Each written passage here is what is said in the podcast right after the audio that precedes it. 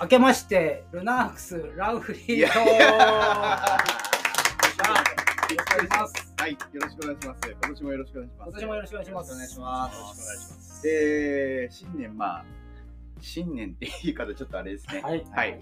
あの、前回、最後、年最後の収録で、まあ、来年はゲストに頼らず、頑張っていこうみたいな話を、そうですね。まあ、したばっかりなんですが、最初からゲストに頼るという回になるんですなかが、なかはい。タイミング的にはいまさか、気象まさかですね、ままあ、2024年も、はいあの、まあ、2023年は43回43回です。43回、ポッドキャスト配信させていただいて、はい多分、そのうち30何回ぐらいゲストだよりの、ねそうですね。はい。ということで、2024年も一発目から、はい。はい、ゲストだな、みたいな、はい。あのルナックスタンフリートークですが、はいえー、まあ、今年も、セカスギと、はい。さっさん、はい。はい、さっさんの、えーっと、私が、はい、はい、ルナークスランニングカンパニーのはい、プレイングマネージャプレイングマネージャー、プレイヤーも一人しかいないですけどー、佐藤です。よろしくお願いします。よろしくお願いします。はい。ということで、えー、一発目、はい特大ゲスト。はい 一発目から特お大ゲスト。年玉ゲストです。お年玉ゲスト。はい超大物。はいはいはい。ということで、佐藤さんからご紹介お願いします。えー今日来ていただいたのは、プロトレイルランナー、石川博樹さんです。どうもお願いします。新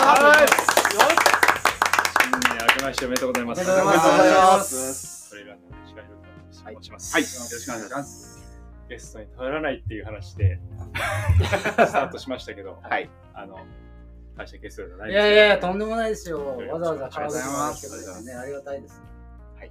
で、えー、クラブからは、泉さん。はい。と長谷川さんです。はい。はい。の2名にもご参加いただいて、今日はですね、5名体制ということで、はい。はい。はい。進めていきたいと思います。が、はい。佐藤さんと石川さんの出会い、つお付き合いっていうのはどんなまあところから、長いですねさせてもらってて、はい、はい、ご存じない。方も多い。と思うんです僕、あの、アートスポーツで、はい、はい、はい。オーディボックスでねそう、働い。てたことがあった。はい。その御徒町のね。御徒町。その時からのそうですね。もう98年、ねえ。90そうそれぐらいの頃長いですよ。なん。で僕25年ぐらい前。で、あの頃そう、石川君はあの、おもペットボトルを背中に2リッターを2、3本入れて、砂袋です。あ、砂袋走ってた。あペットボトル走ってる時はそうでしたね。通通アホ勤にみたいなことです。そう通勤に砂、御徒町までの通勤に砂袋を背負って、ももう根性の根性で言ってます。寝ちゃうとひっくり返っちゃう。寝しちゃうとひっくり返りそうになる。そうやってあとスポーツがやってました。はいはい。まあ、そんなトレイルランニング界のレジェンド、石川さん、本日お招きして、石川さんの、石川くんっていうところが佐藤さんと石川博樹さんのこの関係性の、あれですよね。泉さん、あの、ゲストを呼んでも大体ある、あの、佐藤さんとの関係性が、佐藤さんがなんか結構、あの、意外と、そうだね。そうですよね。えー。まあ、僕も先先輩っていうか、先輩。まあ、お兄さんみたいな。とんでもないですよ。はい。ということで、あの、石川さん、まず、ちょっと簡単に自己紹介をしていただきたいなと思うんですが、はい。はい。えーっと、今住まいというか、はい。拠点は、まあ、基本、あの、神奈川の丹沢のふもと、はい。秦野っていうところに、はい。あの拠点構えてまして、はい。ただ、あの、全国でね、いろんな大会をする中であちこち、はい。で、まあ、新越語学っていう大会がメインなので、割とグリーンシーズンは妙高に行ったんですよはい。活動していて、まあ、トレランナーというところで、そうですね、もうどれぐらい30年ぐらいやってるんですかね、僕はい。は21歳ぐらいの時にうんうんうんトレラン出会ってるので、はい。うん、それからするともう、そうですね、30年近いうん。感じで。そのはいトレイルランニングとのその出会い、その21歳頃という、はいどういうきっかけでトレイルランニングをあのここ話すと長くなりますけど、大丈夫ですか大丈夫です。はい大丈夫です。はいみんな聞きたいから。そうですね。はいはいしたら2回分ぐらいです。あそうですね。あの僕はサッカーやってたのは、はいあのご存知の方多いと思うんですよね。はだから僕、大学4年まで、あのまあ、4大学は4農大でサッカーをしていて、で、まあ、本当8歳からやってますからもう、サッカーでなんか、ね、仕事もしていくんだろう、サッカー関係とかねう、ん。スポーツ関係で仕事していくんだろうなと思って、学生時代を過ごしていて、ただやっぱりこう大学で、こう、ああ、自分も、その、まあ実業団とかね、それぐらいまででもやれたらいいなとは思ってたんですけど、うん。でもやっぱり自分の実力はそこまででもないなと思い出した時に、思い出し、あの、始めた時に、いや、今まで本当サッカーしか知ってこなかったなっていう我、我を見つめたんですね。はい。そしたらなんかいろんなアンテナが立ち出して、はいそれである時、先輩に、こう、クラブに連れてってもらったんですよ。はい。うん、ほん。と19ぐらい、はいはいはい。二十歳になるぐらいクラブで音楽っていうのが僕の中にスポーンと入ってきて、うんそれで特にそのレゲエって音楽が、はい。そのカルチャーも含めて音楽のメッセージ性とかも入ってきて、はい。でレゲエって音楽にすごいハマっちゃって、はい。ただ僕サッカーやってるんですけど、はい。ただなんかすごい趣味みたいなでさそれまでサッカー以外のことをするのは悪だみたいな感じでいたんですよ、そうサッカーに支障のきたすものをやる、まあ、遊びも含めてなんですけど、そんな感じでいたのがなんかアンテナが立ち出したらもうその音楽とフォーカスし始めちゃはい。うあまあ皆さん昭和ですよね。そうです。レコードなんですよ、はいはい。その当時、うん。まあ、レで、レコード、そのバイトもし始めたりして、バイトもして、で、音楽で、レコード買ったりするうん。生活して、で、でたまにクラブ行って、で、クラブも、まあ、普通、例えばクラブ行くと、まあ、お酒を飲んでとか、お姉ちゃんとかしてとかっていう部分はあったかもしれない、あるかもしれないです。僕はもう、クラブにノートとペン持って、メモ帳とね、ほんとペンを持ってクラブに行ってて。真面目か。それで、それこそ本当 DJ ブースに張り付いてて、はい。で、で、いい音楽かかると、DJ、これ何、何ですかそう。えー。聞いて、メモってきて、で、レコード買うみたいな生活をしてたんですよ。えーまあ部活はしてなかったんですけど。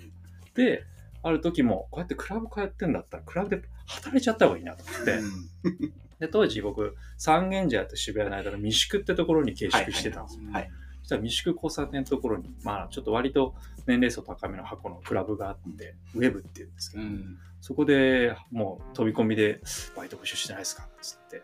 で、したら最初募集してないって言われたんですけど、うんあの、なんか好きな音楽は何なのって言われて、あ、いや、レゲエですって言ったら、そのクラブってところは、あの、ね、毎日 DJ が来るじゃないですか。はいはい。で、DJ も一晩中ずっとかけてるわけじゃないんですよ。うんやっぱ DJ も休む。で休む間とかはお店のスタッフが繋いだりとかするんで、うん。その時にそのお店にレゲエのかける人がいなかったのか、うん。それで、おい、ちょっとやってみるみたいな感じで働き始めて、それでウェイターしながら、そうやって音楽聴いて、はい。レコードかけてみたいな感じで、で、まあ部活して、で、実は、その5時から10時ぐらいまで居酒屋でバイトして、で、1時から朝の5時ぐらいまでクラブでバイトしてみたいな、めちゃくちゃな生活してて、えで、で、まあ、全然トレーラーのとの字も出てこない。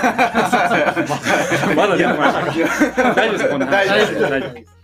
で、それである時、そのクラブっていうのは、まあ、いろんなお客、業界の人が、まあうん、そういうティーンエイジャーが来るようなクラブじゃなかったんで、ある音楽のライターさんが、石川君なんかサッカーやってんだよねって言って、ちょっと草サッカーチーム作ってんだけど、助っ人で来てくんないかって言われたんですよね。はい。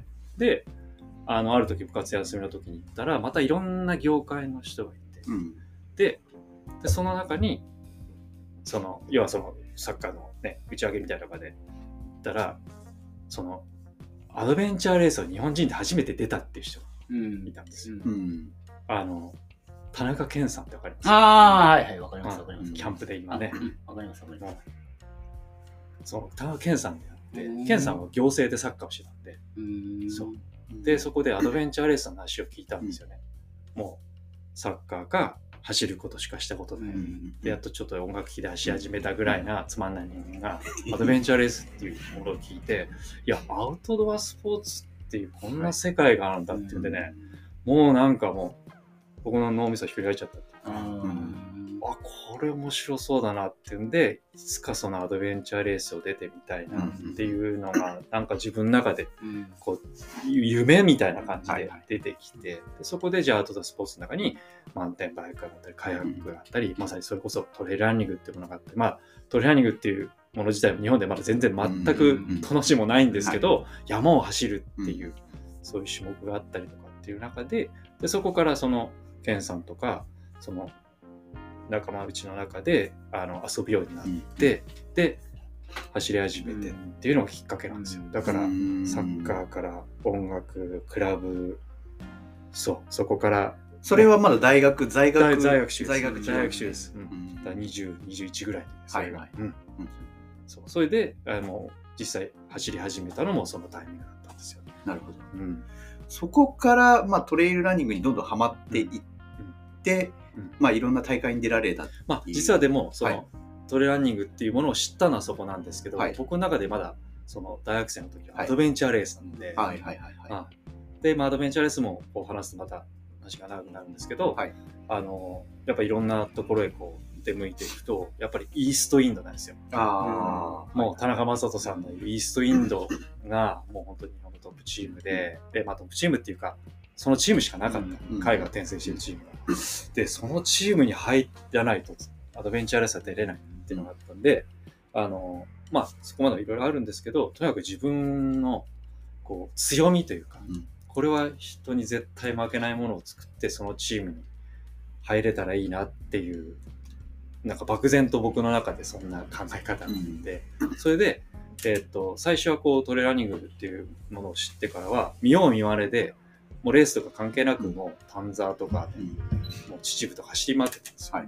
まあレースと関係、レース、はい。いついつレースがあるとか全然関係なくて、もう楽しくて楽しくて、はいそれまでサッカーしかしてないから、山の山字も、矢の字も知らなかったから、もうどこ行っても楽しくて、はい。でいて、こう最初からじゃあ一山じゃなくて、もう平気で5時間とか6時間走り回ってて、うん。で、ちょっとふ戻っていいですか？過去に戻ってですか、はい。そうやって走ってる背景に、そんなクラブとか、そんなとこでバイトしてたのに、なんで走れるのただそこは、その僕の、あの、サッカー部において、こう、試合には出れなくなったけど、チームの中で絶対的に持久走的なメニューも誰にも負けないようにしようと思ったんで、はいはいはい。そのもう、夜働いてるとタバコの匂いだとか変な匂いがする中で働いてるんですけど、一日一回必ず走ってたんですだからそのパッとこう走り、はい。こうねトレなんていうかその走ることを始めても全然走ることができたってあがあった上で、そこのアドベンチャーレースっていうのにはい。目標を向けてやりだして、であのじゃあレースが当時はだから山岳マラソンとか登山競争って言われるものを出始めて、はい。その結果を出すようはい。にしてったんですよ。うんそれでイーストインド、まあ、田中さんからはい。やらないかっていう声うんがあって、イーストインドに入ったのが90 99年かな。はいはいはそうなんですよ。うん。でそこからじゃはいあ、そのアドベンチャーレースそうなんですよ。3年、だからに99年、2000年、はい。2001年ははい。イーストインド。はい。で、僕はアドベンチャーレースで、えー。あの世界転生してたんですよ。そうだったなんか、石川さんのいろいろこう、なんていうんですかね、雑誌とかで見るのって、そういうアドベンチャーレースのはい。イメージって全くなかったんですけど、そそうういう。最初はもう、なるほど。ゴリゴリ、ゴリゴリっていうか、もうその、はいアドベンチャーレースー、レースがしたくて、はい、はい、もう、この世界に入ってきたっていうか、はい。うんきっかけはそこなんですうよ。んただ、あの、その山岳マラソンとか出てた、まあ、でははい自分が好き、一番好きで得意だったんですよね。うんうん何よりも他のマウンテンバイク乗ったりとか、カヤックの練習したりとか、クライミング練習とかもしてましたけど、うん一番やっぱりこう、楽しかったのは山を走ることだったんで、うんうんうんそれは僕の原点です。なるほど。はい。そこからまあ、そのアドベンチャーレースからより、まあ一番楽しいと思われてたトレイルランニングを特化していくはいっていう形になるとそう思うんですけど、ですね。で、国内のレースから、は石川さん、まあ、アメリカのトレイルランニングはいを走られているイメージが非常に強いんですが、どうしてこうアメリカの大会に出られるようになったんですか？い。はい。えっ、と、そのアドベンチャーレースを経験して、はいで、僕は2001年に、要は2002年からもうトレーラーにフォーカスして、はい。やっぱ自分の一番好きで得意な種目をなんか極めたいなっていうか、はい。はい。もう一番誰よりも知りたいなと思って、あの調べ始めて、はい。まあ、そうやっぱりアメリカの情報量が一番多かったんですよね。うん。で、当時だから2000年頃って、えっと僕はまあ REI っていうはい。南町田にあった、そのアウトドアショップではい。働いて、うん。アメリカのまあアウトドアの生協みたいなお店なんですけど、それが日本に入ってきて、まあ、そこでバイトしながら僕アドベンチャーレースしたんですけど、うん。はい。でそこで僕フットウェアにはい。勤めてたので、うん。やっぱそのシューズのねメーカーさんとつながり中で、やっぱりモントレルっていうはい。ブランドはい。の方と、あの営業の方と話してて、で、そのアメリカの情報をね、こう、あの、いろいろアメリカからはい。引っ張ってきてくれうて、んで、レースがどんなレースか調べてもらって、で、あの、あ、こんなにレースあって、で、例えば本当に契約するアスリートがこんなにいて、みたいな感じで、おすごいな。でも当時あれですよね、はい。インターネットはまだ2000年前半っていうと、まあ、そうですね。本当にあの、はなんダイヤル回線のそ 今みたいな携帯にこう、なんか、あ、ウエスタンステーツエントリー始まったみたいな、そういう時代ではないですなよね。いですね。はい。その中でこう、アメリカの情報を調べるって相当、だからもう行くしかなかったですよね。ああ、。なるほど。うん、だからもう有名なレースをいくつか聞いて、はいはい。でそれにエントリーして、はい。でとにかく最初はもう参加人数が集まる大会をはい。絞ってバーンってて、はいで最初僕カリフォルニアウェイっていうクールっていうはい。カルニア大会に行って50キロのレースなんですけど、はいそこに行ってそしたらやっぱりその調べる限り調べた時に有名な選手がいっぱい来てて、おーいきなりもうすいこいきなりスコット・ジェルクとかに会っちゃって、スコット・ジェルクかみたいな感じで会っちゃって。そう。で、そこからまあ、ね、どういうレースが楽しいとか、はい。はい。はい。こう、魅力があるとかはいっていうのも片っ端から聞いて、はで、そこからもうアメリカに通うようになったんですよね。あはあ、なるほど。い。うん。通われ、通われ変わりまししたね。う んだからもう行く先でそういう、まさにこう、ね、ラクさんみたいな、はい。はい。まあ向こうってそのランニングのプロショップみたいなところも結構あって、はいそこへ行っては、だからそれこそ本当にこのね、ラクさんとやってるような、うんそういうコミュニティのそういう、あの、ね、夕方とか夜集まって走るようなのが、はいはいもう本当に普通にその、ね、2000 2001年とか2002年からあって、はいで、で、僕もお店行って、じゃあ今日夕方、あの、6時頃くらいからみんな集まって、うん。どこどこ走り行くから、みたいな感じで、うん。一緒に走らせてもらって、で、ワイワイワイいろんな話しながら、はい。まさに今日本でちょっとこう、うん。ブームになってる、はい。ちょっと流行りにもなってるような、はい。あのグループランみたいなのはい。が普通に行われてて、それが今日本に入ってきて、まあ、どどっかの話になっちゃうかもしれないですけど、はい。すごいなと思いますよ、それはそれで。ううん。んまあ、そんなに参加して、うん。あの友達を作ったり、うん、また次のレースを探したりみたいな感じで通ったんですね。なるほど。その流れから、その、まあ、アメリカのトレイル、ウルトラトレイルランニング、まあ、いいろんなレースが、まあ、たくさんあると思うんですけど、はい。まあ、そのグランドスラム・オブ・はいウルトラランニング、ああ、はい。ひろきさん、あの、最近ね、はい。あの、トモさんが、あのねそうですね、あの、達成井原智和選手、トムさんが、はい、達成をうん。されました。ね。僕はだから当時、そのまあ、アメリカの中でもどんなレースが有名で過酷でとか、人が集まって人気のレースがっていうのが、まあ、もう4、5年通えばわかるじゃないですか。うんそれでいろいろ出てる中で、あの、まあ、いろんなレースを知って、うん。まあ、どんな、自分はやっぱ走って経験して、うん。見て、で、なんか、あの、ね、100マイルっていうのがどんなものなのかっていうのをこう知りたいなっていうところで、い。や、このグランドスラム出たらもう4つも走れるんだよな、みたいな。自分の体のこととか関係ない。そう。はいそれだから、で、で実は、えっと、グランドスラムの前に、まあ、えっと、何年か前に、その、ロッキーマウンテンスラムっていう、そはい。のアメリカの中で一番過酷な、うん。そういう、まあ、シシリーズ戦っていうかタイトル戦みたいにはい。で、まあ、ロッキーマウンテンっていう、その、はい。2000メーターとうんか3000メーターぐらいの標高の高さでやる大会っていうのもシリーズ戦があって、いや、これも目は、そこにはハードロックとかっていう大会も入ってたりして、うわ、こんなレースがあるんだ。ただ過酷だけど、これやり続けるの大変だけど面白そうだなっていうんで走り出した。うん、だからロッキーマウンテンスラムはアメリカの中で過酷。はい。で、グランドスラムっていうのはその歴史的に古い。んレースだからアメリカの歴史を、まあ、被ってるレースもあるんですけど、うんはい。はい。はい。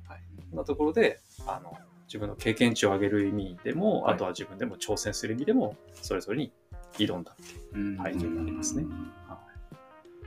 まあ、だから、日本人としては、石川さんがまあ初めて達成をして、まあ、去年、だ当時だからでも、その、まあ、ね、あの、トレーラーニングで海外に行く人っていうのは皆無だったんですよ。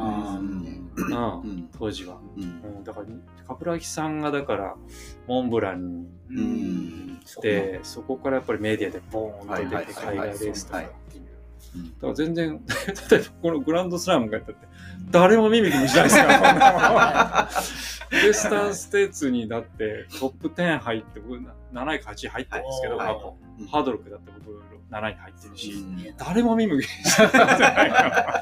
まあ、でもそれがまあ、でも当たり前だったので、うん、僕の中ではでも、それは自分の経験値を上げる意味での通過点でしかないでもあっちのね、はい。トレイルランニングマガジン表紙になっててね。あー。ね懐かしい話ねですね。そうなんですね。そうそうそうドレッドヘアの時。そうですね。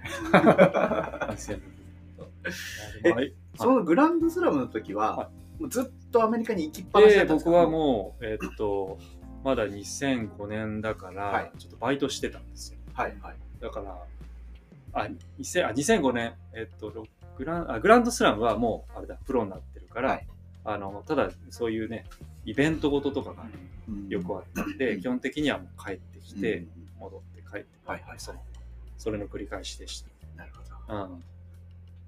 それがね、あの、こう、いたらいたで、当然ね、いいんでしょうけど、うん。うん。でもその帰ってきたりするっていうのは僕は、うん。その時間が好きでした。ね。うん。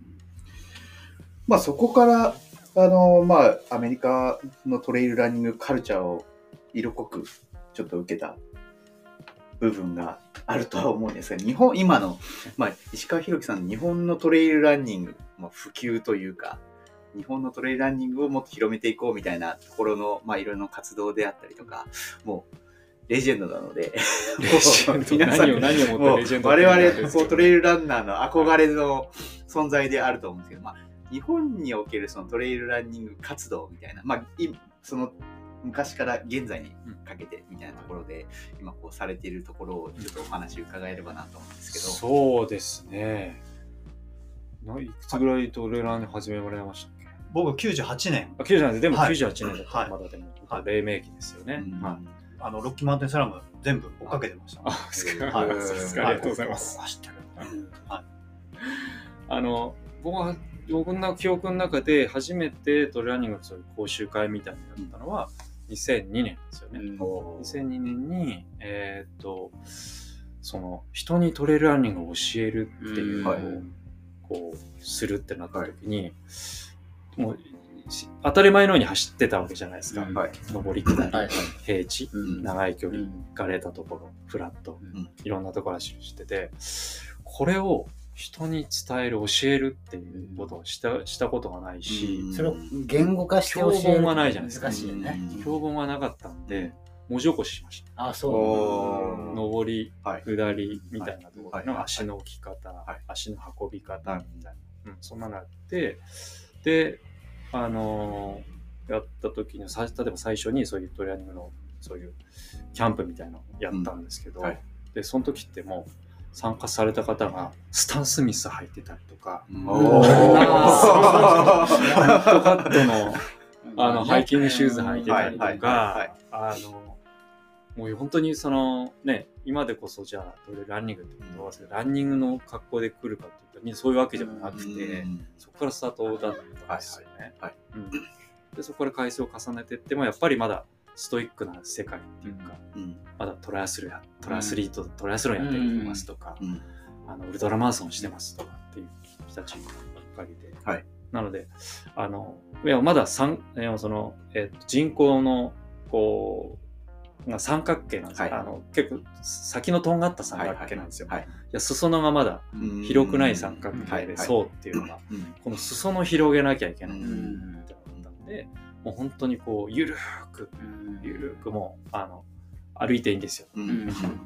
トレーニングはそのランニングって言葉がついてますけど、あの走り続けなきゃいけないもんじゃないんですよっていうところで、もう本当にそのじゃあ走った後にランチつけたりとか、うん。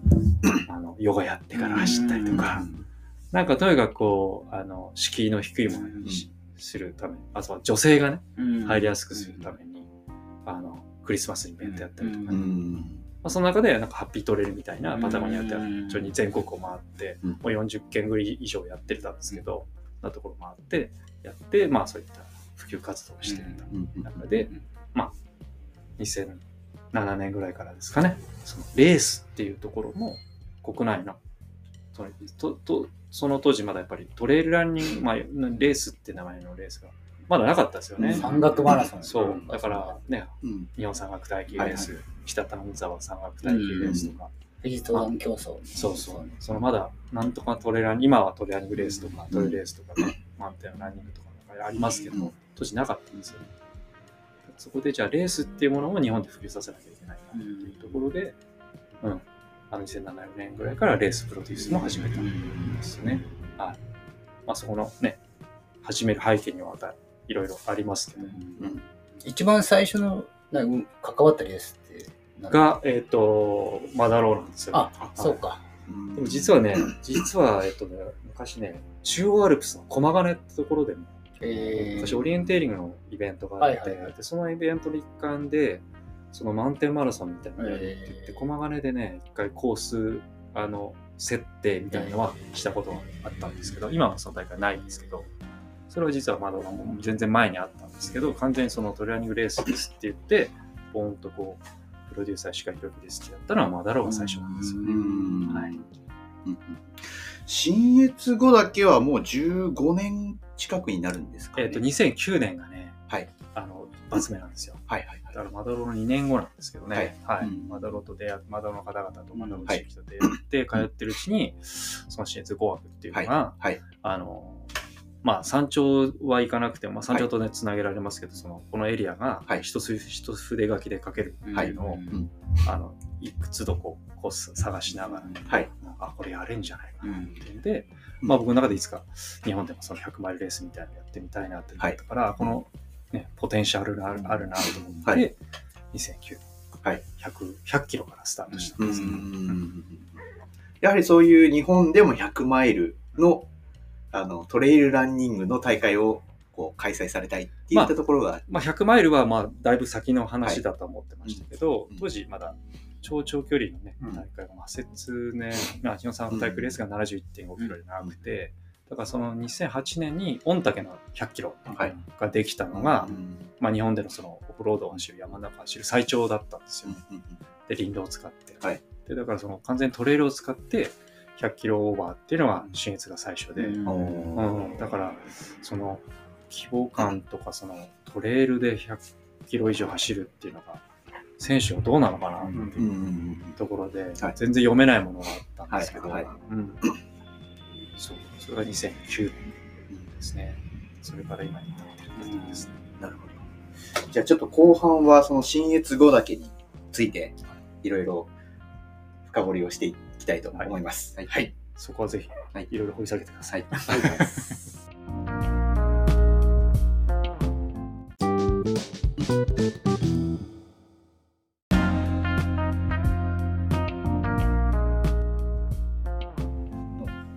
い。じゃあ後半戦も引き続きよろしくお願いします。では後半戦はその新越語学についていろいろあの話を聞いていきたいと思うんですが、まあ、先ほどその新越開催するにちょっと思い、まあ、マダローがまずあって、そこから、まあ、新越の語語学をこう一筆書きでっていったところで100キロの大会が始まったというお話を伺ったんですが、えーまあ、今年、今年、去年も開催をされて、まあ、あの私もエントリーしてたんですけど、あ、そうだ。あの、怪我を、手首を怪我をしたですね、腰骨を移植移植した都合で、あの、4ヶ月ほど走れな山くなっでこのトレイルで？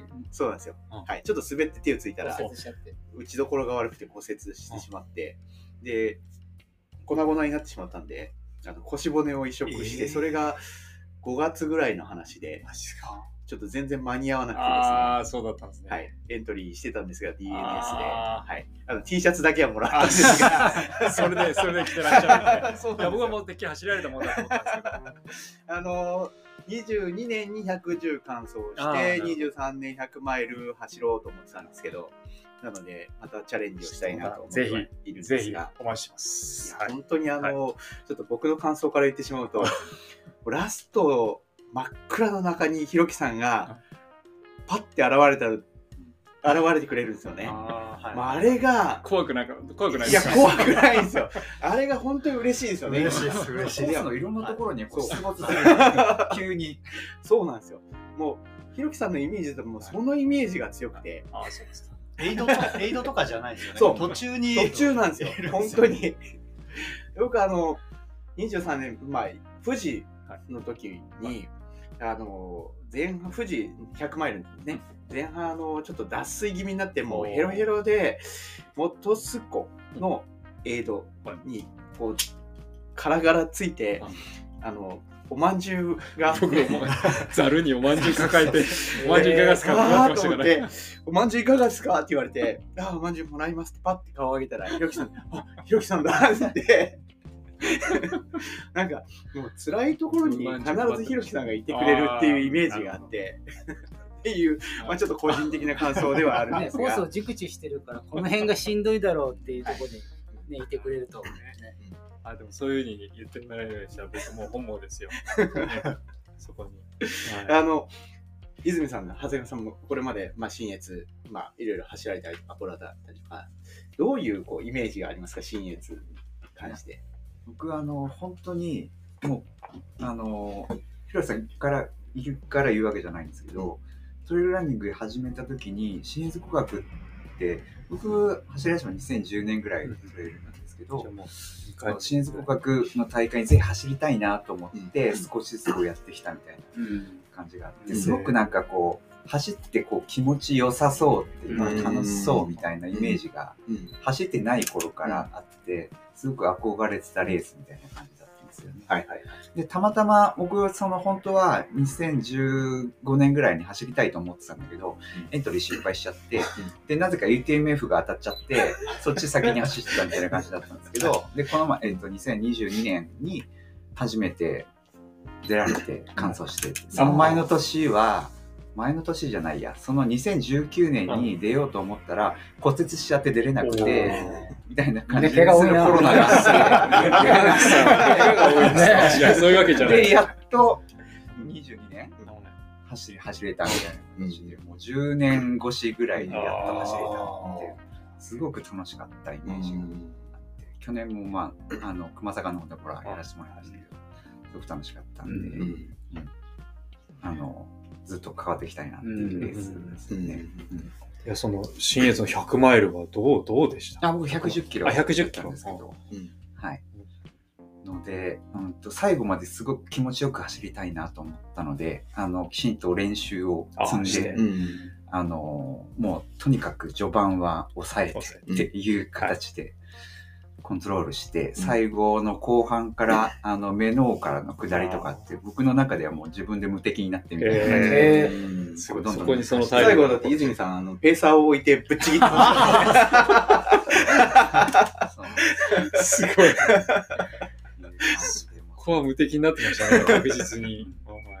うみんなヘロヘロの中を、すごく楽しかったあでも展開、レース展開としては理想のレース展開ですそうね。ですね。最後上げられるっていうのは。まあ、そんなに早くはないんですけど、えはい。いう感じいや、だからその、しあ、長谷川さん、どどうですか？ああ新越。新越は僕2009年はい。じゃあ1から回目ですね。はい。佐藤さんと9年10年11年って出て。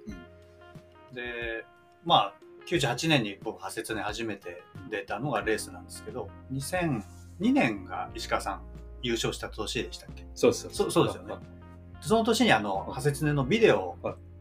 あの発売されてはい。10周年記念で。カセットテープ。カセットテープ。VHS か VHS。VHS 発売されて、はい。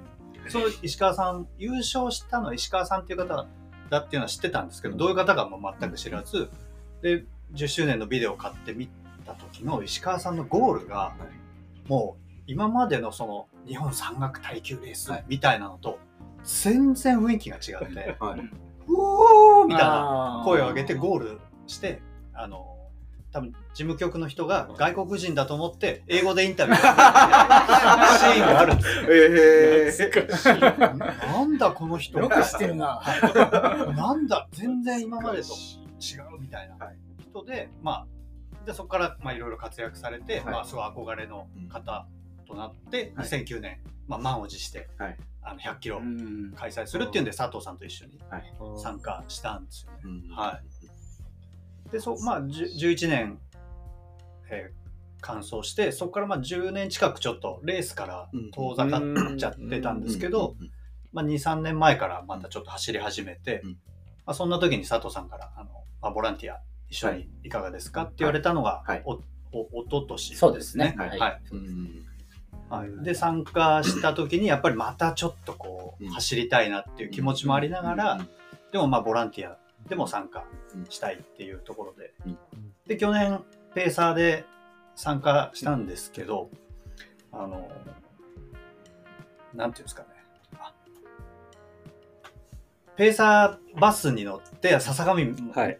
ねまで移動するじゃないですか、あの一番最初のエイドって何でしたっけ？あの100マイルの一番最初は100マイル。はい。えっ、と、バムフバンフ。バンフですね。バンフ。スキー場のところです。バンフでその観戦できるんですけど、はいそうです。ね待ってる間に石川さんがパーって来て、でもうあのハンマー持って杭とか打ち始めるんですよ。おわーと思って。僕それ動画で撮ってあるんですけどバーってみんなと、まあ、やりボランティアの人とやり取りしながらバーって打った後落ち着いて、まあ、選手がまだ来るっていう間に、あのステッカーがありますんでこういる人みんなでじゃんけんしじゃんけんしましょう。配りますんで、あの買った人はって。そんなこともやるの？みたいな。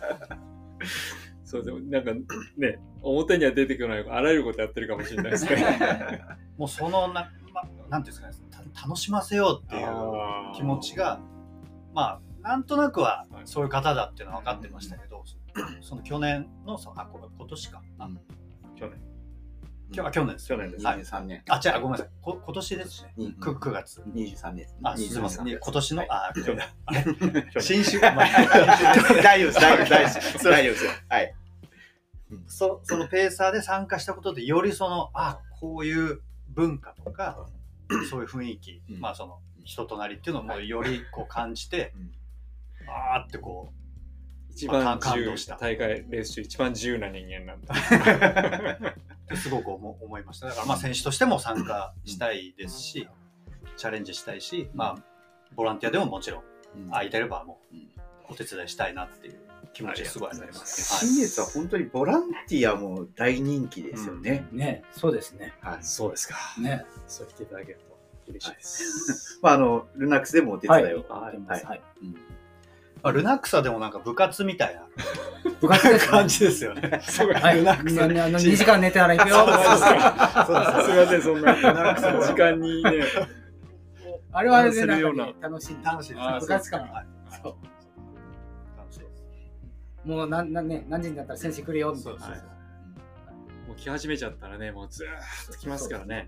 特に熊坂、熊坂そうですね。100 110, そうですね。110キロの選手多いですから。うんで、ね、暑いところに、そうですね。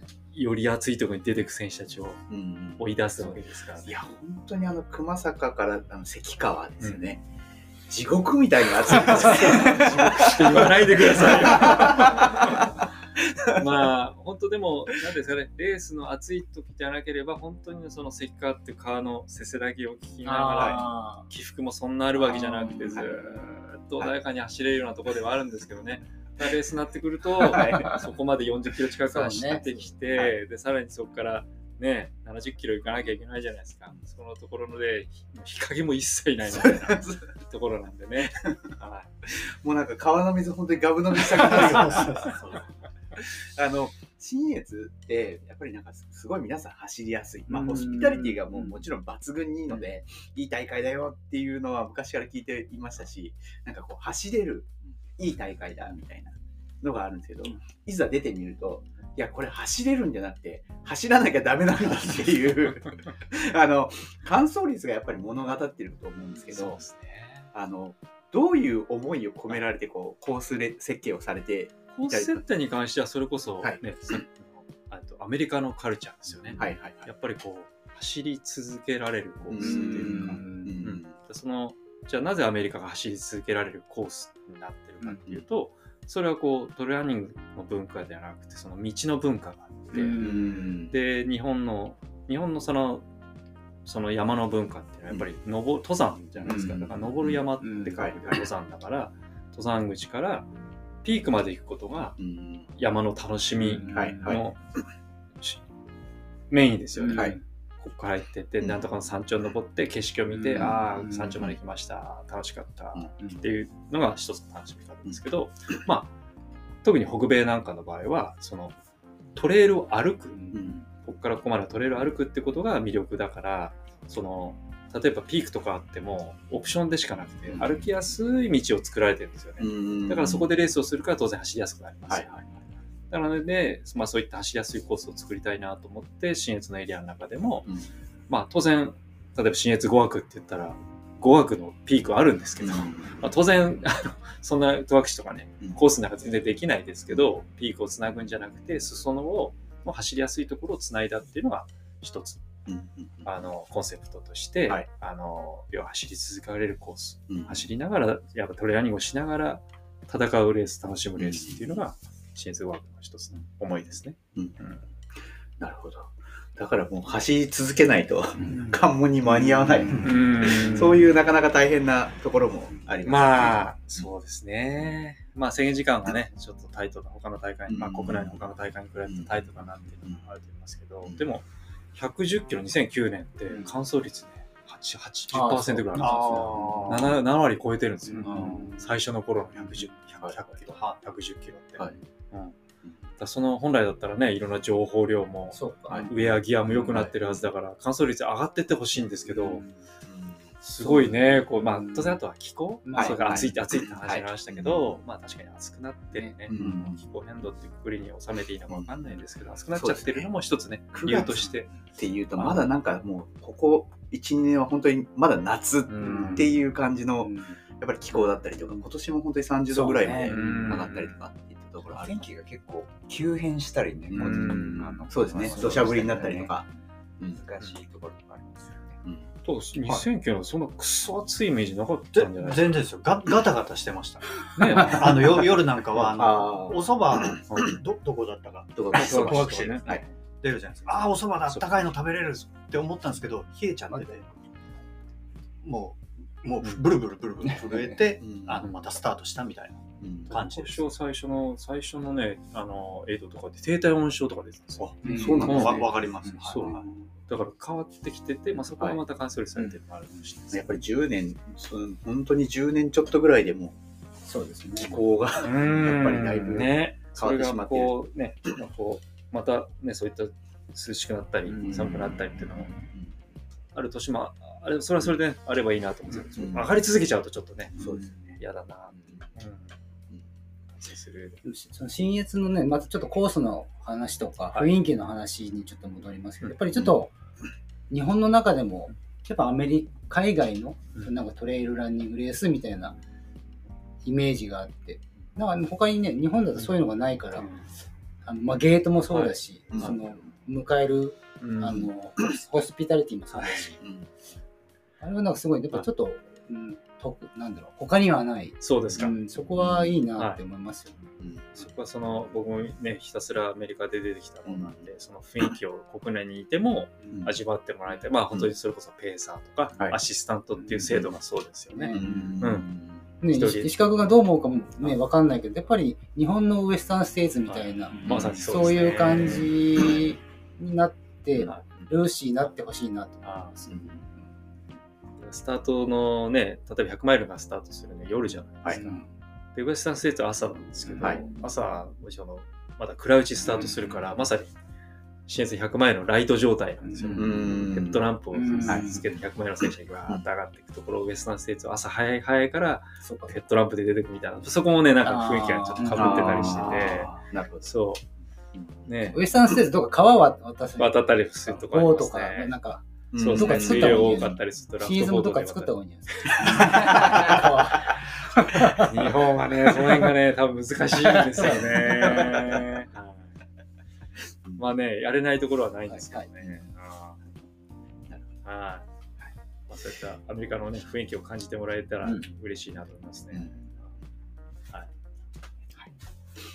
あの、まあ、ボラも大人気ですしあ、その、大会開催に至るまでのトレイル整備うんみたいなところも、あの、石川さん、こう、常にこう発信をされているうん。とはい思うん。ですけど、そうですね。まあ、その発信の背景には、まあ、こう、まあ、いくつか思いがあって、まあ、一つは、こう、あのーまあ、トレイルっていうのは、もう勝手にあるもんじゃなくて、誰かがうんこう手を入れて、その道っていうのができてんだよ。って、それをまあ、参加者には知ってもらいたいですし、はい。あとはその開催地域とか、他のその走らない人たちにも、こう、大会っていうのはこう、まあ、やりっぱなしっていうか、こうん。う、ね、ただやってるだけじゃなくて、まあ、壊れたところを直したりとか、うん。ね、緩んだところをこう整備したりとか、うんまあ、要はその大会があの行われることで、そのフィールドなりトレイルが、こう、まだただレースやって、こうちょっとこうね、トレイルが傷むんじゃなくて、まあ直してったりししながら、まあその大会が道づくりに携わってるんだよっていうところもお伝えしたくてね、うん。そういったことに力を入れて。はい。あとでも当然一番大事なのは、えっと、整備することで選手が安全にうん。そう、まあね、その石だったりとか矢だったりとか草だったりうん。ね、なんかあってこうつまずいたりとか、捻挫したり、それだけで今度救護がね、対応しなきゃいけないし、ね、少しでもみんなが楽しく安全にゴールをしてもらいたいからっていうのが当然一番整備として。する思いとしてはあるんですけどね。そうですよね。なかなか、まあ、ボランティアは、あの、やれやれる機会ではあるあるんですけど、なかなかこう整備までっていうと、ね。なかなか機会、泉さん整備とかって入られたことあります？いや、整備まで、まあ整備っていうか、その直前で、うん例えば、ハゼツネとか、サイの国とかのところで、少しこう、あの、こう草刈りと。草刈りやったりとか、みたいな程度はあるけど、うん。ひろきさんってもうずっともうね、大会期間中、ずっと住んでるみたいな感じで、こう、しかも大主催者自らこう、全部やってそれはやるべきやらなきゃいけないこと。看板も全部、あの、重いやつも立ててみたいな感じでやってるすごいなって思います。そこはね、こうでもあの道づくりとか整備って、あの面白いんですよ。うん。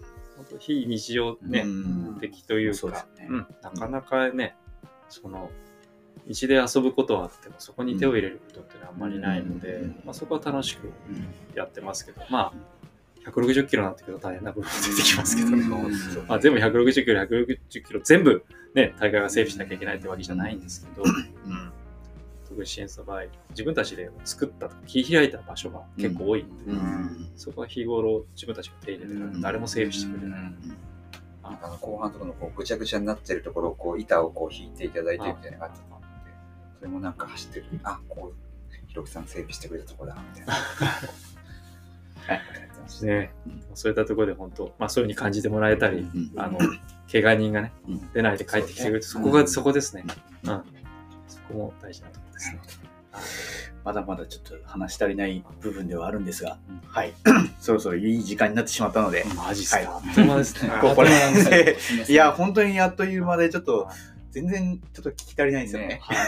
っていう、なんかね、ポッドキャストをやりながら、こう、いろいろおしゃべりをさせていただくと、もう1時間とかあっという間にちょっと過ぎてしまうんですが、はい。